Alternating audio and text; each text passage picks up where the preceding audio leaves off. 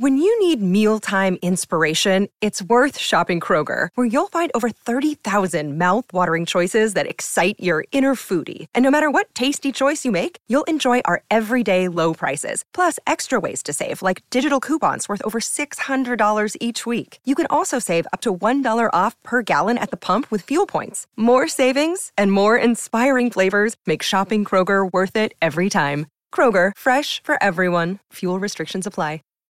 Save big on brunch for mom, all in the Kroger app. Get half gallons of delicious Kroger milk for 129 each, then get flavorful Tyson natural boneless chicken breasts for 249 a pound, all with your card and a digital coupon.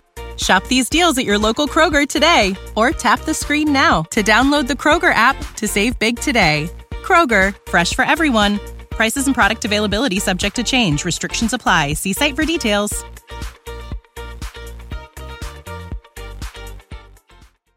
Я помню вот этот момент, когда мы на Новый год пришли в магазин, в Аби, я помню, в Питере, до сих пор помню эту картинку, и вот мы стояли с детьми, там была елка, которая стоила 700 рублей по распродаже, это было уже 31 числа, и я не могла ее купить. Мы купили там за 200. Ну, потому что у меня не было денег купить елку. Это было ужасно, конечно. Понятно, если кто мамы, они меня поймут. Ну, это самое страшное, что может случиться, когда ты там не можешь дать какие-то базовые вещи своим детям.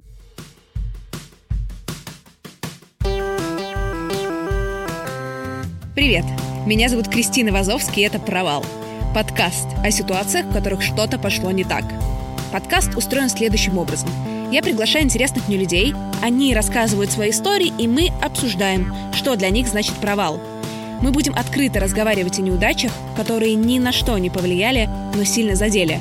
Раньше говорила я, но в предыдущем выпуске мы пришли к выводу, что если что-то сильно задевает, это априори на что-то влияет. Так что если у вас есть идея для альтернативной подводки, пишите мне. А если у вас есть история, которой вы хотите поделиться, тоже пишите мне на адрес провалподкаст собака.gmail.com или в телеграм-канал Провал Подкаст. Поехали!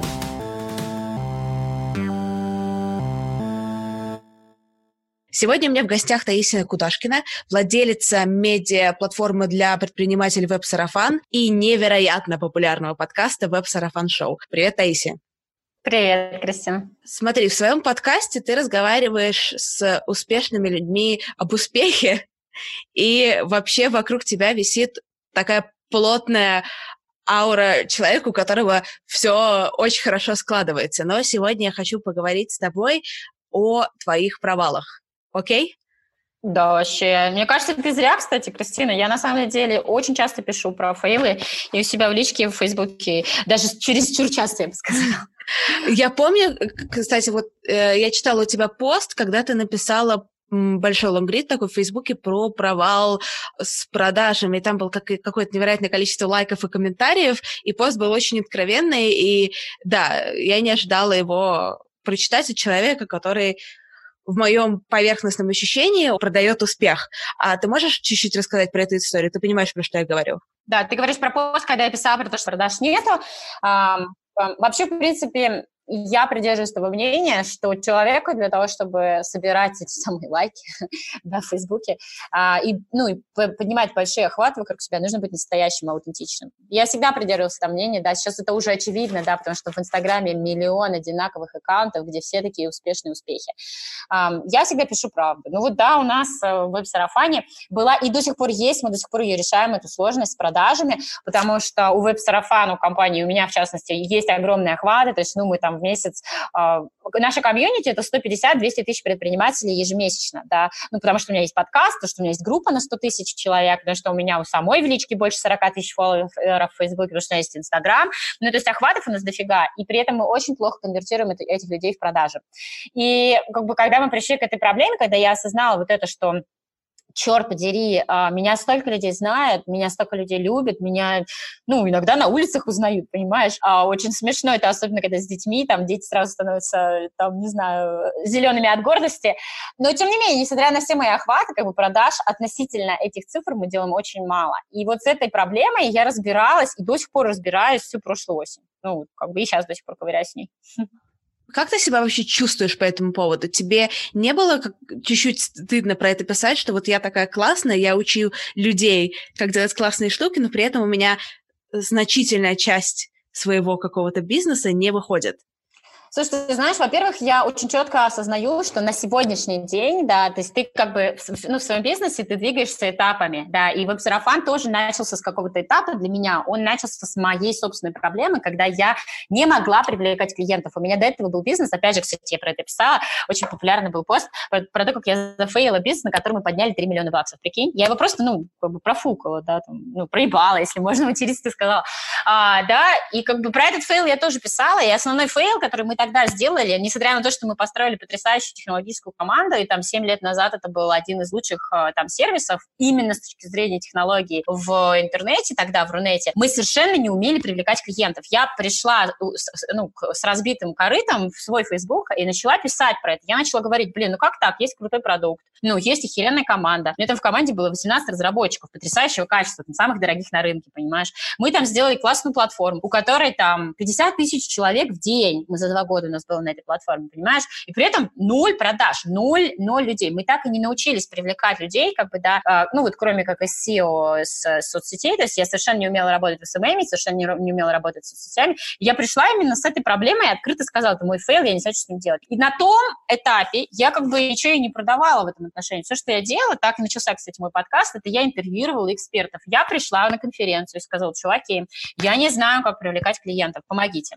И начала интервьюировать СММщиков, таргетологов, людей с личным брендом. И вот эта вот вся история завязалась именно так. То есть на тот момент я ничего и не продавала. Теперь, через три года, когда я научилась привлекать клиентов, мы именно это и продаем. У меня продукт, который я продаю, называется клуб, да, это предпринимательский клуб, где мы по факту обучаем людей привлекать клиентов из интернета. Это та история, которую я умею делать, ну, там, ну, не круче всех, конечно, в Рунете, но сравнимо, очень сравнимо, очень хорошо у меня это получается. У меня есть команда, а, как бы мы представлены во всех там каналах и все такое. А, я не обучаю людей, про как продавать, потому что я сама еще плохо в этом разбираюсь. Ну, как бы, да, у меня самая проблема в том, как продавать. И именно эту историю я сейчас отрабатываю с консультантами, именно эту историю я отрабатываю с, там, с менторами. Вот научусь, и тогда буду это продавать. А почему тебе кажется, у тебя не получается продавать? Почему тебе так нужно много усилий прилагать, чтобы этому научиться? Ну, потому что я хочу больше, я хочу роста, да, как бы я хочу системного роста продаж, а мы там, ну, завязли в этих миллионах два в месяц, ну, как бы, да, на котором я сейчас нахожусь, и системно э, дальше пока перепрыгнуть у меня системно не получается, да, несмотря на то, что, ну, вот как бы выжили мы до конца ту историю, которую я понимала и понимаю, как она продавала до этого. То есть я знаю, как продавать через контент-маркетинг, да, то есть если ты понимаешь, что такое, да, надо мне объяснять, что такое через контент-маркетинг или нет? Лучше все объяснить объяснять? Да, ну то есть выстроить воронку продаж для SMM, для соцсетей через а, рассылки, да, через контент-маркетинг, через посты, через магниты. Вот эту историю я знаю, как сделать, и мы ее сделали. Но огромное количество людей остается за, за бортом, потому что кто-то не читает рассылки, кто-то не подписан на чат-бот, а кому-то недостаточно этой рассылки для того, чтобы все-таки прийти и купить мой сложный продукт. У меня не тупой там курс, как заработать там 500 тысяч рублей через месяц, а у меня история, которая достаточно сложная на, в Рунете. Люди не понимают, зачем платить за комьюнити, ну, как бы, да, они у нас привыкли платить за контент люди покупают курсы. Но я за три года своего общения с предпринимателями, я знаю, что курсы не дают ничего. У меня, у меня это моя целевая аудитория. Огромное количество, 200-300 человек в клубе, которые прошли миллион курсов и при этом ничего не делают, у них ничего не сдвигается. Потому что кроме знаний нужны действия. Кроме знаний нужно окружение, которое вокруг тебя действует, которое двигается дальше. К вопросу про окружение. Ты говоришь, что у тебя был некоторый бизнес, вы подняли 3 миллиона, как бы, чтобы его делать, правильно? Да, да, да. И нифига не продавали. А почему ты просто не нашла человека, который это умеет? Умеет делать э, и который все там построил, тебе наладил процессы, звучит так, как будто у вас были деньги для того, чтобы этому человеку заплатить. Да, были деньги, у меня и были лучшие маркетологи на рынке. Ну, как бы, да, это было 7 лет назад, у нас там маркетолог стоил 200 тысяч в месяц. Это была большая сумма, как бы, да, и, в общем-то, мы экспертов нанимали. Но, понимаешь, Кристина, э, до тех пор, пока ты сам не разберешься, как это работает, но это вообще, в принципе, принцип, невозможно там кого-то нанимать, потому что не было понятной стратегии. Да, никто, кроме собственника бизнеса или там человека, который эту историю управляет, не может определить направление и работы этого бизнеса. То есть, если ты как человек, а, который настраивает процесс, управляет людьми, мотивирует их, не знаешь, куда его двигать в общем и целом, то как бы, ну, никакой маркетолог тебе тоже не поможет. Ну, вот у меня не получилось, но маркетолог нам не помог, несмотря на то, что были все ресурсы мира. И именно с этим фейлом я пришла и сказала, чуваки, у меня не получилось, научите. И потом начала разбираться. Вот за эти 2-3 года я охеренно разобралась в маркетинге, ну, как бы и в привлечении.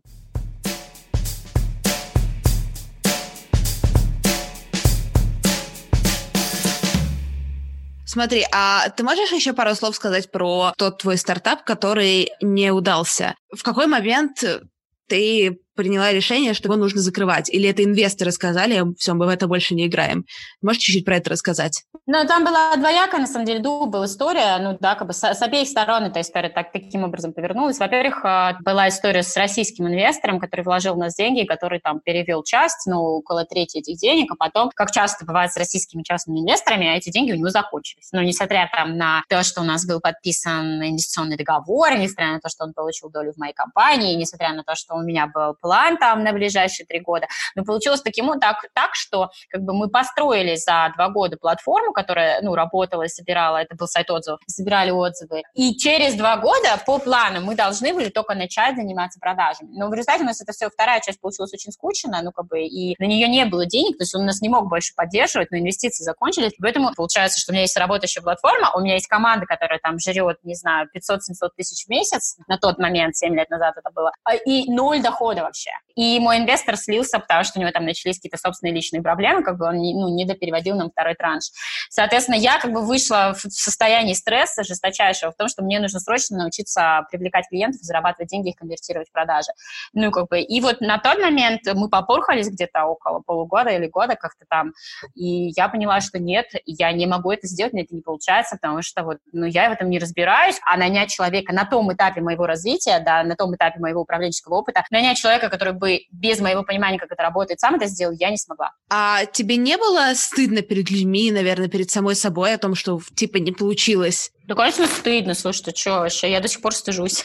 Но сейчас я уже просто много раз рассказывала про этот фейл, уже как-то более-менее. Ну и вообще я научилась а, более-менее спокойно реагировать. Мне стыдно и перед инвестором было, естественно, ну как бы мне стыдно было перед командой. То, что мы там мечтали о чем-то, и у нас, и у многих людей были а, какие-то амбиции, связанные с этим проектом. Ну и в этом все равно, но при этом сейчас уже я, конечно, понимаю, что было и много хорошего. Слушай, как бы я, например, перетащила там 12 человек, э, потому что мы начинали мой э, мой стартап в городе Омске, откуда я, да, я начинала это там, потом, когда мы подняли деньги, я перетащила этих людей в Питер вместе с семьями. То есть есть какие-то позитивные моменты в этом, ну, в том, что случилось, и мы с ними вместе росли, и точно так же вместе с ними пытались решить эту проблему продаж. Конечно, мне стыдно.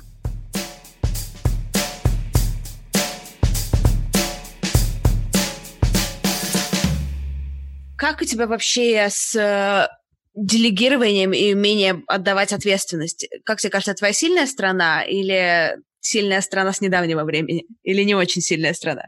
Не, на самом деле это тоже там один из моих фейлов. Где-то два года назад у меня была очень такая тяжелая история, ну, для меня лично, в принципе, и для девочек, с которыми я рассталась, тем, что я потеряла, ну, буквально двух ключевых сотрудников.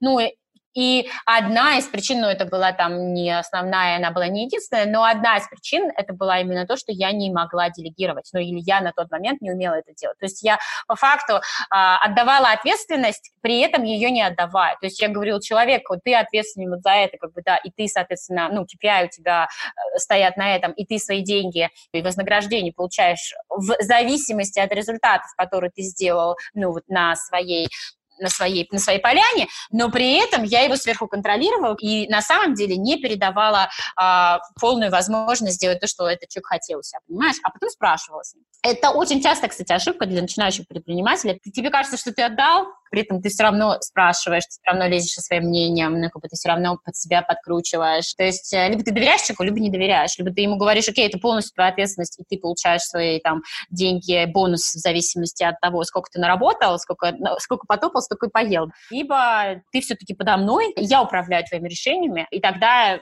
это ну, не зависит напрямую от успеха, потому что я говорю тебе, что делать, понимаешь? Вот в чем разница. А ты умеешь сохранять отношения с людьми, с которыми ты рассталась? Нет, вот, кстати, с этими девочками мы так и не общаемся. Сейчас уже научилась. Вот последние, а, например, в этом году, а, как бы уже мы расстаемся фу, хорошо. То есть вот там в этом году в ноябре мы расстались с, ключевой а, девушкой, которая меня руководила клубом, мы с ней очень хорошо расстались, я вообще думаю, что она ко мне вернется. А, тогда нет, тогда не умела. То есть это тоже есть проблема, понятная на, у многих, ну, как бы, что вот это вот обида от того, что ты вроде как в них столько вложил, а они улетели от тебя, потому что там у них есть амбиции, которые ты не смог удовлетворить своим бизнесом. Это все очень сильно задевает, болит. На тот момент я не знала, как это все как бы минимизировать, все эти эмоции, как их вывести в рациональное русло. И очень как бы, да, мы до сих пор же с ними, ну, мы не ругаемся, мы ничего друг про друга плохого не говорим, но мы с ними не общаемся. Я не очень умею выстраивать отношения с людьми, с которыми я расстаюсь в рабочем и даже, наверное, в личном ключе. Но мне кажется, успех в этом предприятии основан на проговаривании и на какой-то общей адекватности. Нужно просто сесть нормально, мне кажется, поговорить и как-то расставить все точки над «и». Как тебе кажется? Ты знаешь, Кристина, да, это однозначно, я с тобой согласна, это является решением. И плюс еще важно то раньше, еще важно раньше это зацепить. То есть здесь важно не в конце же, когда вся жопа началась, и вы на этом этапе выясняете отношения. Для того, чтобы вот этот крах случился, что-то раньше произошло, причем, скорее всего, это же, мы же, не знаю, не на войне, да, у нас нет взрыва, который раз прилетел и все поломал. Скорее всего, это до этого там полгода, год, месяц, где-то что-то не работало. И ты как руководитель, и я как руководитель, мы это знаем. Вот если так заглянуть внутрь и подумать, блин, вот, например, я знаю, там, что у меня есть, не знаю, обобщенной Машек, и что-то там не работает. Скорее всего, либо, может, у нее задач не хватает, или я недовольна ее работой, или там у нее денег не хватает ей, да, или чего-то там. Понимаешь, ты знаешь это, внутри себя ты знаешь, с кем, с кем назревает конфликт. Но и не конфликт даже, да, а у кого сейчас какая-то, ну, friction это называется, трение какое-то происходит. И вот на этом этапе нужно тогда прийти и поговорить с человеком и спросить, Маша, вот я это вижу вот так, а у тебя это происходит вот так, а почему? И найти возможность убрать это трение, у меня была в компании Ксения, ее зовут, девушка руководитель клуба, у нее потрясающий HR-опыт, то есть управленческий именно опыт. И я весь год наблюдала за тем, как она это делает. То есть когда возникает вот такое трение, ты знаешь, что она делает? Она приходит, разговаривает со всеми подряд в своей команде и меняет людей должностями. Ну, например, то есть пришел человек на копирайтера, но она посмотрела на него месяц, поняла, как бы, что там посты, которые она пишет, ее не устраивают, она приходит к этому чуваку и говорит, а в чем проблема? А где тебе больше нравится? Она сама смотрит за этим человеком, например, и раз переместила ее на редактора, или раз переместила ее ее на верстальщика писем, понимаешь? И, он, и таких э, примеров было ну, десятки в моей маленькой, в общем-то, компании того, что человек пришел на одну должность, потом поковырялся, посмотрел, либо она сама увидела в нем другой потенциал, либо человек сказал, что ему здесь стрёмно, неинтересно, или у него не получается. Его можно переместить, и на этом месте у него получится гораздо лучше. То есть вот эту историю с расставанием нужно отрабатывать раньше такой еще к тебе вопрос. А ты умеешь извиняться? Ой, я вообще это детям своим говорю. Самое простое, что можно сделать на свете, это извиниться. Ну, то есть извиниться вообще нет э, никакой проблемы. А вопрос в том, что извинения не всегда помогают. Вопрос в а, выяснении проравнивании, прореживании вот этих вот э, бесконечных дорожек, сорняков, эмоций, которые там выросли. Ну, потому что часто, если конфликт на, назревал там месяцами, то извинения не помогают. Там нужно глубже работать.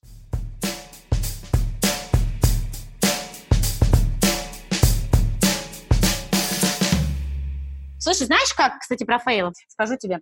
Это вообще история российского рынка и российского рунета в том, что у нас к фейлам относятся плохо. Вот я же жила просто в США пять лет, да, как бы, и была там в стартап-тусовке. Так вот там, скорее всего, инвести... скорее инвестируют стартаперы, да, в человека, который открывает компанию, зная, что за его спиной уже есть 3-5 фейлов. Потому что в среднем, по статистике, а, предприниматель делает а, супер успешный бизнес, который можно инвестировать в венчурные деньги на седьмой раз, на седьмой. То есть не бывает, это, знаешь, это какая-то наша, блин, российская какой-то идеализм о том, что вот человек пришел, ни хера до этого не делал, и вот такой он крутой, что возьмет и сразу сделает бизнес, который взлетит. По факту так не работает. По факту в среднем у людей, которые делают супер успешные, ну супер, я имею в виду, что это тот стартап, который, который даст тебе 10x, ну такой, чтобы в него хотели вложить венчурные инвесторы. Они делают это с седьмого раза, прикинь. С седьмого. То есть у них до этого 6 фейлов за спиной. Блин, я сейчас себя очень аппетитно почувствовала, а может, наоборот, нет, потому что фейлов у меня немного, успехов тоже немного пока. Видимо, как-то я себя аппетитнее с точки зрения будущности почувствовала, что можно проваливаться и этим наслаждаться. Кристина, не можно проваливаться, а нужно проваливаться, понимаешь? Вот, ну, я, например, на вебинарах там и своим клиентам всегда говорю, вот если у вас есть бизнес, который вы начали, в течение года вы его пытались сделать, он у вас не взлетел, да, у вас там нету прибыли достаточной, вы понимаете, что вот, ну, стоите у разбитого корыта и не знаете, то ли вы закрывать, то ли продолжать дальше. У вас как бы по факту две причины, ну, как бы в этом. Либо вы э, изначально придумали продукт, который как бы совершенно никому не нужен, да, то есть там надо разбираться с маркетингом, продукт market fit так называемый. Либо вы не сделали достаточное количество экспериментов. Ну, вот правда, для того, чтобы бизнес любой взлетел и что-то у него получилось, нужно увеличить количество экспериментов, а это значит увеличить количество падений. Вот, не знаю, сделать там э, такой лендинг, ну, упаковать это таким образом. Оно не сработало, значит, нужно сделать другое. Значит, нужно пойти начать идти раздавать листовки. Или нужно делать партнерский маркетинг. Чем больше фейлов вы организуете, тем больше вероятность того, что он у вас будет успешным.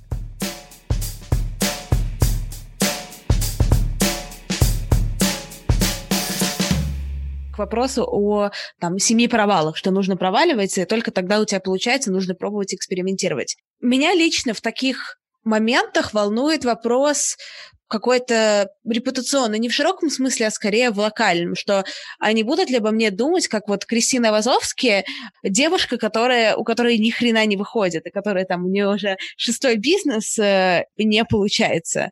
Или это в наших головах? Смотри, я тебе даже объясню, как это работает. Ты определил свою целевую аудиторию? Ну вот у тебя есть примерно аватар того, возвращаясь к маркетингу, тот потенциальный клиент, который у тебя есть. Он у тебя есть, пиши мне его. Боже мой, я просто ничего не продаю, понимаешь? Окей, okay, может быть, это не прямая продажа, не за деньги, но, например, ты продаешь, э, ты там покупаешь его внимание, правильно? Есть твои слушатели, кто это?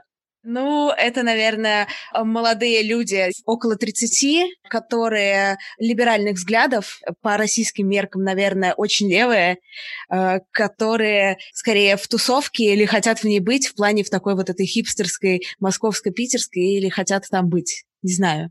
Ну, а теперь ответь на вопрос. Смотри, люди либеральные взгляды, суперлевые, ну, как бы, да. Если это человек именно с такими взглядами, как ты вот сейчас нам его описала, он как на, на провалы или на, ну, не провалы это даже, да, как бы, а на вот эти нормальные флуктуации, он как на них смотрит? Ну, наверное, если это написано адекватным языком и рассказано честно, так, чтобы у него э, или у нее не зазвонил звоночек, что здесь фальш, наверное, это будет воспринято позитивно. Все. Вот тебе ответ на вопрос. Значит, все те, кто воспринимает, что Кристина не смогла сделать, у нее очередной провал. Нахуй.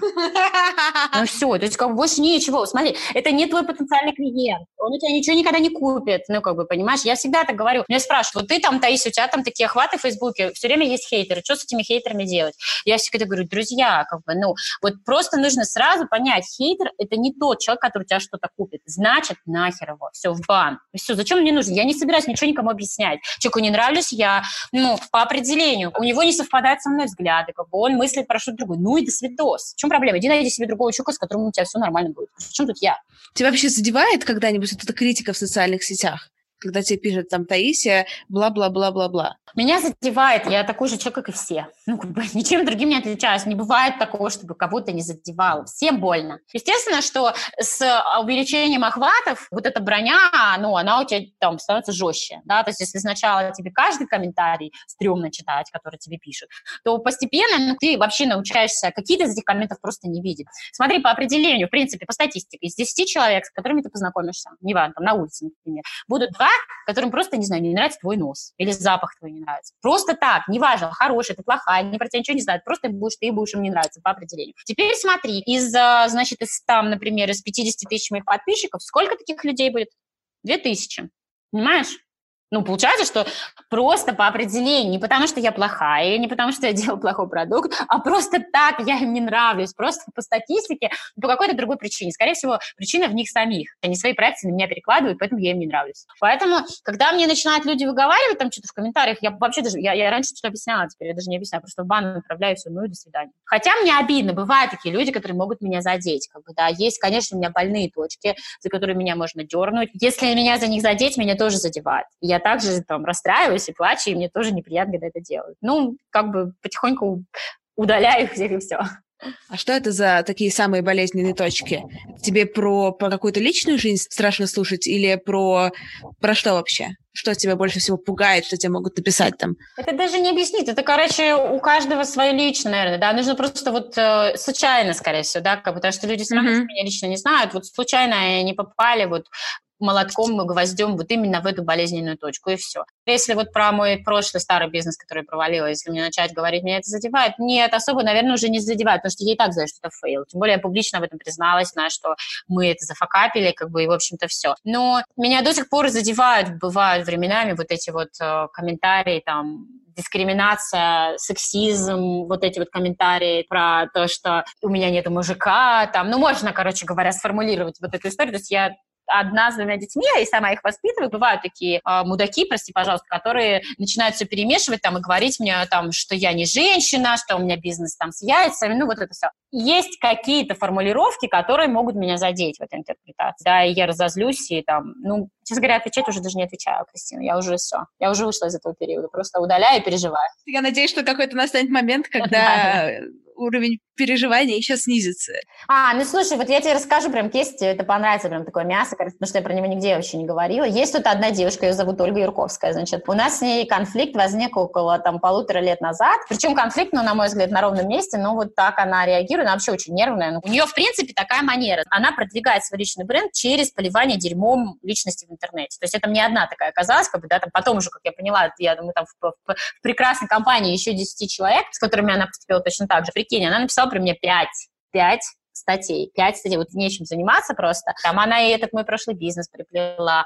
Она там написала, что у меня в группе а, не предприниматели, а одни сплошные домохозяйки. Она там а, притащила за уши мой текущий, а, еще один у меня есть бизнес, который называется «Фенолог», и просто такого насочиняла. Прикинь, пять статей в блоге написать, полноценных, это не посты, пять полноценных статей. Я не ходила, прикинь, я даже ни разу не читала. То есть я нашла в себе силы туда не ходить, потому что я понимаю, что если я буду читать, пипец, она меня раскачает на эмоции, я неделю буду переживать про это.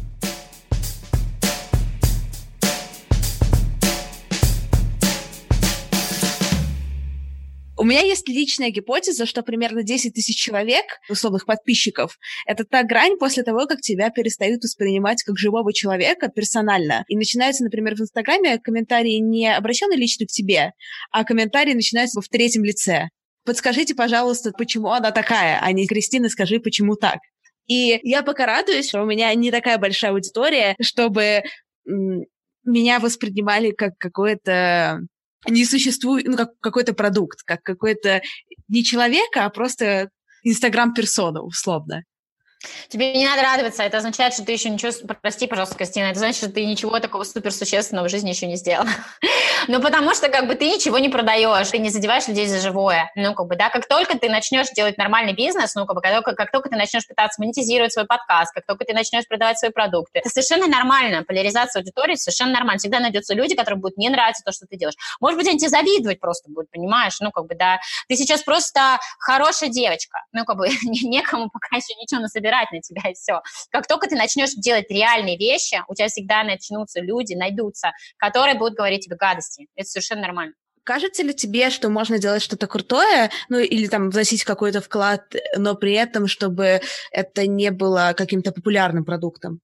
Массовым, даже микромассовой истории? Нет, э, я как бы, ну, это двоякий ответ на этот вопрос. Не обязательно делать крутой продукт, который должен быть массовым. Ты чего? Наоборот, если ты читала там правильные книжки, да, то всегда говорят, что супер крутые продукты начинаются с очень маленькой ниши, с очень маленькой группы евангелистов, нишевой, которая очень любит этого человека и этот продукт. Всегда привожу, ну, это просто пример, который на поверхности лежит, его все знают, про то, как был начат Facebook. Facebook же никогда ни с какого бухты-барахты не был начат как соцсеть соцсеть для всех. Сколько миллиарда пользователей, которые он сейчас обслуживает, правильно? Нет, Facebook был начат как соцсеть для одного университета даже не для нескольких. Это была соцсеть для одного университета, и у него цель была одна. Этот Марк, он хотел сделать соцсеть, где можно было бы там, ну, ухаживать за девушками или узнавать что-то про девушек, понимаешь?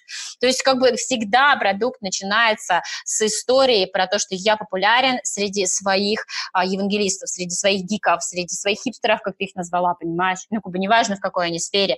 Но изначально продукт делается популярный вот в этой микронише. Смотри, а кажется ли тебе, что можно быть счастливым, делая какой-то это, ну, не популярный продукт, просто делать что-то хорошее для маленькой аудитории. Слушай, ты что, конечно. Я вообще вот сейчас, ну, в клубе наблюдаю очень близко предпринимателей и понимаю, что у нас у всех вообще разное понятие успеха. Вот настолько разное. У нас есть такая встреча установочная называется, где мы прописываем свои цели. И там нужно прописать, как твоя бизнес-цель, как бы, ну, приводит к тебя к состоянию счастья, грубо говоря. Кому-то успех, он мне говорит, там, попасть в Forbes, например. У кого-то успех – это иметь компанию, в которой там 100 человек. Кто-то хочет иметь отделение там в нескольких городах, а кто-то хочет просто вязать носки. Ну, есть у нас такая девушка в клубе, которая занимается вязанием. И ей вообще не нужна эта популярность. Она хочет вязать носки и обеспечивать э, в свободном финансовом а, потоке своих детей. Все. И для нее вот это есть счастье, что она может делать то, что ей нравится, и при этом не думать о деньгах. И для нее вот это есть успех. И это fine.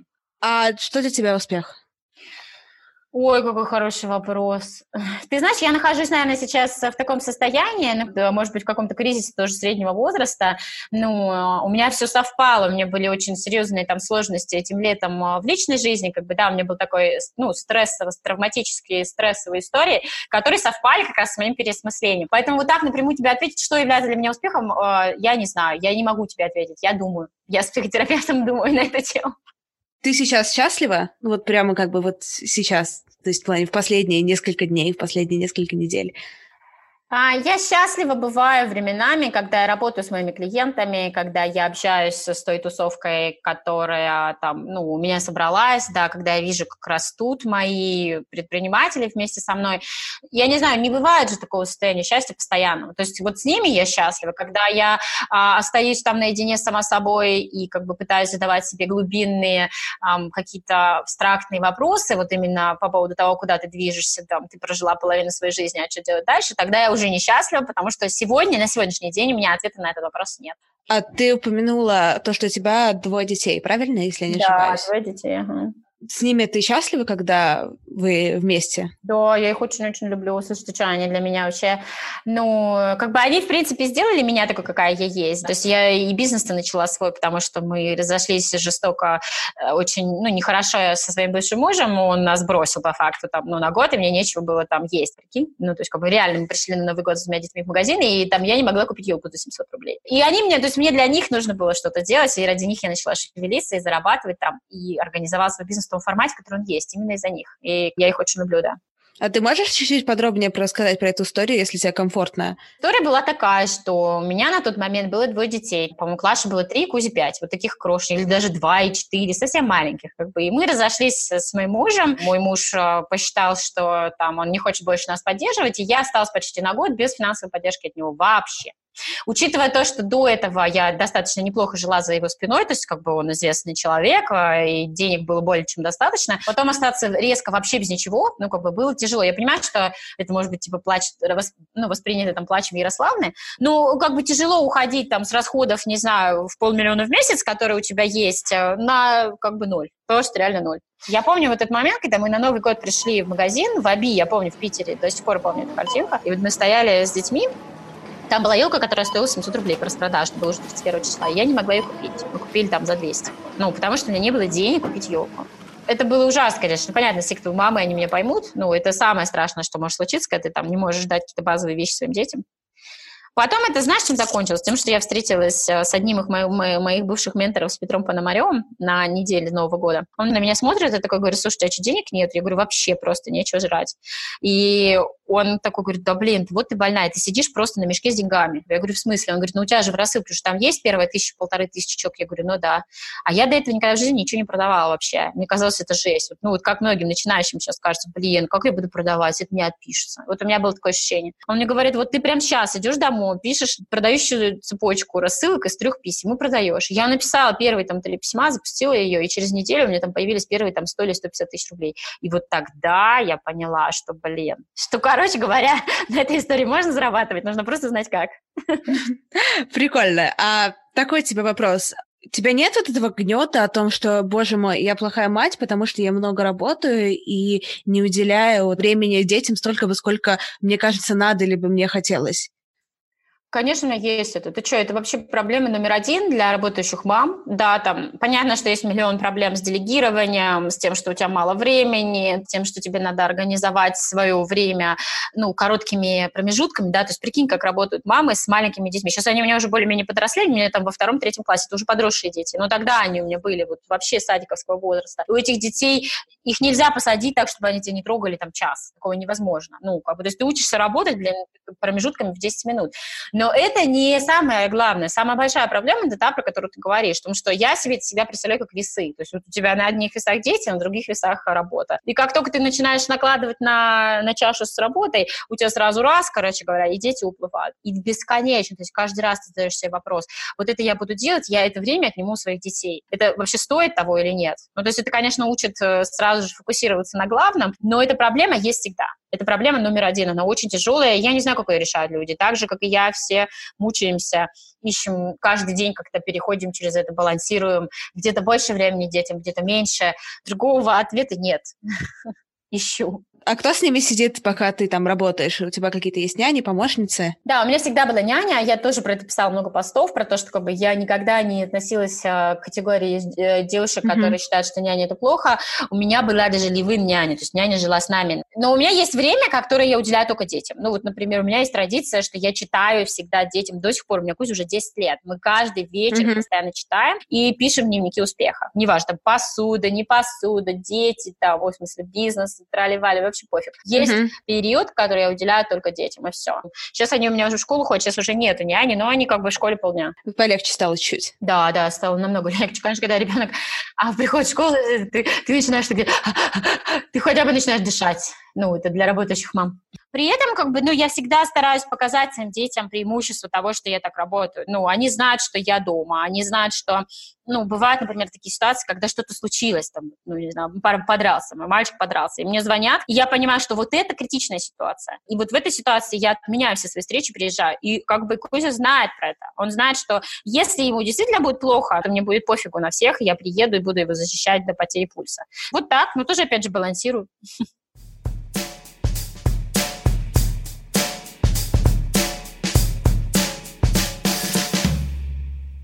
Наверное, я спросила тебя все, что я хотела. Спасибо большое, что нашла время сегодня. А, это было очень круто. Да, мне тоже, кстати, понравились твои вопросы. Давай, все, пока. С вами была Кристина Вазовский, это «Провал». Супер бонус. Всем, кто поделится моим подкастом в социальных сетях, пришлет мне скрин или отметит на публикации, я запишу персональное видео «Спасибо». Это все. Пока-пока.